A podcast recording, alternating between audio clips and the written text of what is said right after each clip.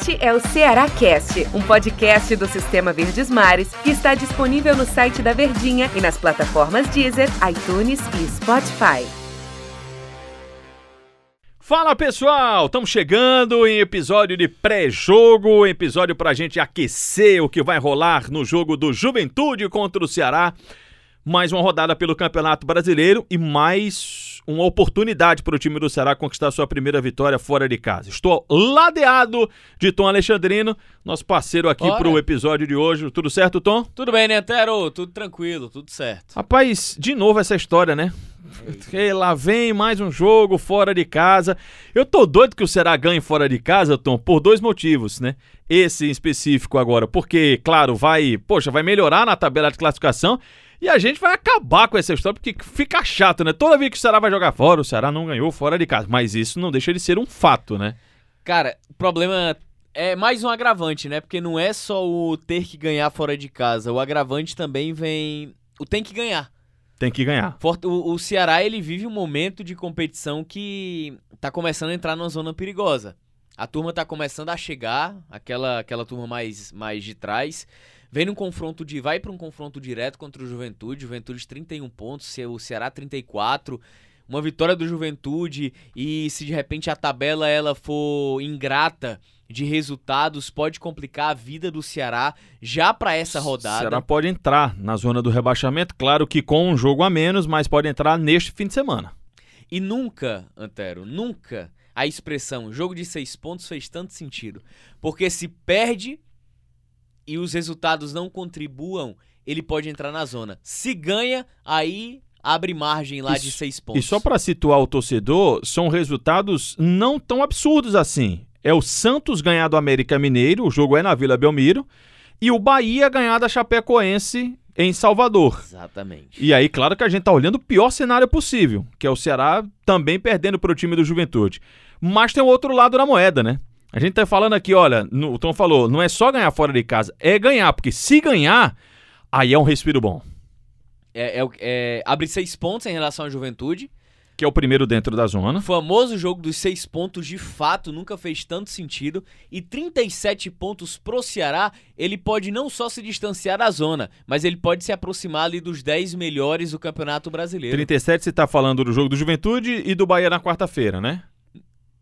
Somando esses dois resultados. É que ele tem 31 hoje, né? Ah, é, verdade. É, somando, é verdade, aí ele vai a 37, né? Exatamente. A 37, juntando esses dois resultados, já para entrar naquela cota é, dos dois jogos a menos que ele tinha para fazer. Isso.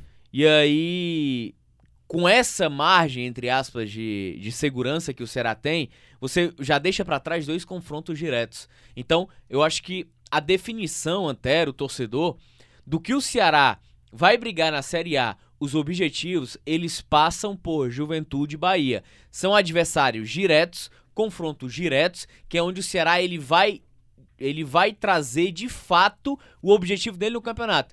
Se perde, vai brigar contra o rebaixamento. Se vence, vai brigar por permanência e consequentemente sul-americana. O, o, o, grande problema que eu vejo, Tom, assim, é que o, o torcedor que está ouvindo a gente pode estar falando assim, poxa, mas vocês estão muito negativistas. De repente vocês estão, vocês começaram pelo lado negativo da história, falamos sobre o lado positivo, mas é porque está faltando, e eu acho que esse é o ponto primordial, é o Ceará dar mais provas de que ele vai ser esse time que não vai brigar contra o rebaixamento. Eu, eu já falei isso várias vezes na rádio, eu acho que o Ceará não cai. E creio até que o Ceará ainda pode beliscar coisas melhores além de uma Sul-Americana, brigar por uma nona posição no Campeonato Brasileiro que pode representar uma disputa de pré-Libertadores América. Mas falta o time do Ceará, ele dá. E a gente tá esperando o campeonato todo. Pô, o elenco é bom, sabe? Você tem bons jogadores, o negócio não engrenou, mas tá faltando ao time do Ceará. Dizer o seguinte, tá vendo? Confie que a gente entrega. E isso passa pelos jogos fora de casa também, né? Então, é, é de responsabilidade do Ceará. Tá, é, tá, tá, tá, pra mim tá muito assim, tá muito na mão do Ceará. Tá na mão do Ceará e diz, Ceará, tá contigo, cara. E o que é que você vai fazer a partir de agora com essa responsabilidade, com essa oportunidade? E, e, e, é uma coisa que você falou sobre a questão do ganhar fora de casa, né? O Ceará talvez nem precisasse desse peso do fora de casa. Vamos voltar aqui um pouquinho. Santos, Chapecoense, Internacional, Bragantino, Palmeiras. Cinco jogos em casa, cara. Isso. Ele ganhou Foram cinco, só ganhou Hum. da Chape. E empatou com o Inter. com Inter, Bragantino e Santos. Foram três empates. 15 pontos e 6 pontos somados em 15 possíveis. Não, não, não, não, é, não dá pra você acreditar isso. Ah, tem que ganhar fora de casa. O jogo é fora de casa, tem que voltar a vencer. O Ceará talvez nem precisasse desse peso. É ruim, é. Ah, não ganhou fora de casa no campeonato. Tudo bem, tudo bem. Mas se tivesse pelo menos cumprindo 50% dessa pontuação, se o Ceará tivesse feito 9 pontos desses 15, a situação ela era muito mais O tranquila. ouvinte, o ouvinte, né, quem tá acompanhando o podcast, pode dizer assim: ah, pô, Maston, você tá colocando o jogo contra o Palmeiras, que é o terceiro colocado. O Ceará não fez um jogo ruim contra o Palmeiras. Jogou até melhor que o Palmeiras. O, o negócio é que o Palmeiras vai lá e faz o gol. No último minuto do primeiro tempo de falta. Aí no segundo tempo, bem Palmeiras, esperou o contra-ataque, pum, fez o segundo gol. Ainda fez mais outros dois, mas estava em posição de impedimento. O Ceará chega, ronda, vai lá, finaliza, cai e o gol não sai. Aí faz o gol quase que no fim da No- partida no já. fim.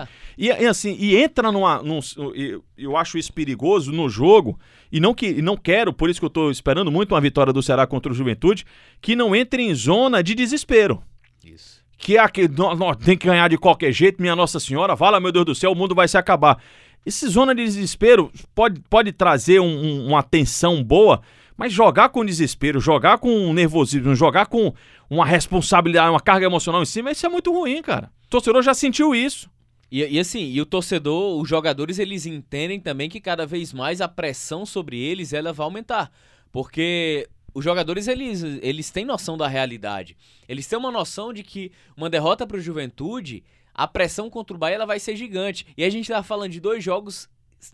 Tá falando de cinco jogos dentro de casa que o Ceará teve à disposição. Ele vai ter uma sequência de confrontos diretos de dois fora.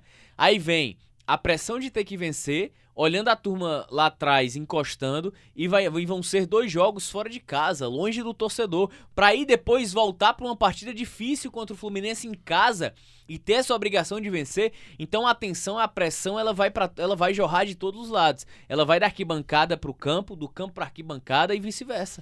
É, vamos às informações? Vamos nos Vina, suspenso com o terceiro cartão amarelo, não joga. Em outros tempos, outros tempos, ano passado, eu lembro das reportagens, né? Que o Ceará só ganha quando o Vina faz gol. É, Né? Não tinha um negócio desse assim, quando né? tá em campo. Quando, quando o Vina joga, o Ceará só ganha. Quando, quando o Vina não joga, o Ceará não ganha. Quando o Vina não joga. Em outros tempos, a gente lamentaria essa ausência. Hoje eu não sei se você disse que arranca cabelos, meu Deus, o Vina não joga, né? Não, hoje é tranquilo, porque na minha visão o Vina ele não é mais titular.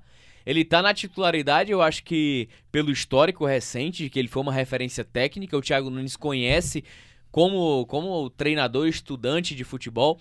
Ele sabe tudo que ele representou na temporada passada, tido como um dos melhores meias do Campeonato Brasileiro ao lado do Claudinho, sendo uma equipe de meio de tabela que alcançou uma vaga na Sul-Americana. Conhece o retrospecto de outros clubes, sabe da capacidade técnica, mas que é um atleta que não vem agregando pro time em campo.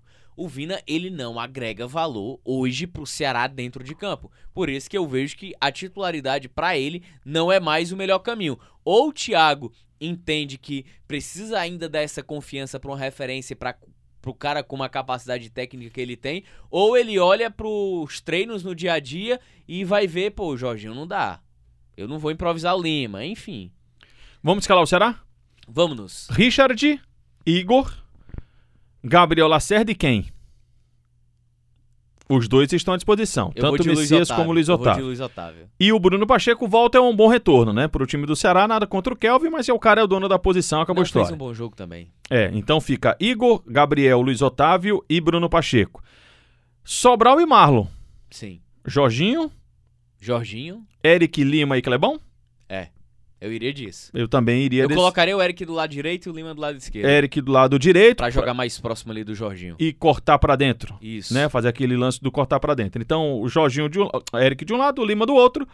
E o menino Kleber, o Clebão voltando à titularidade. Se não, ele pode botar o Jael, se não, ele pode botar o Gabriel Santos outra vez. Vamos ver o que, é que vai fazer o técnico do Ceará contra o time do Juventude, que tá de técnico novo também. Né? Jair Ventura comandando a- o primeiro jogo, a estreia dele é contra o time do Ceará. Tom, valeu demais, hein, Antônio? Valeu, Antero. Foi bom demais, hein? Depois do jogo do Ceará, tem Seis- podcast. Seis pontos, seis pontos. Seis pontos era espetacular, né? Vamos, vamos esperar. Aguardemos cartas. Aguardemos. Valeu, pessoal. Um abraço. Até a próxima. Este é o Ceará Cast, um podcast do Sistema Verdes Mares que está disponível no site da Verdinha e nas plataformas Deezer, iTunes e Spotify.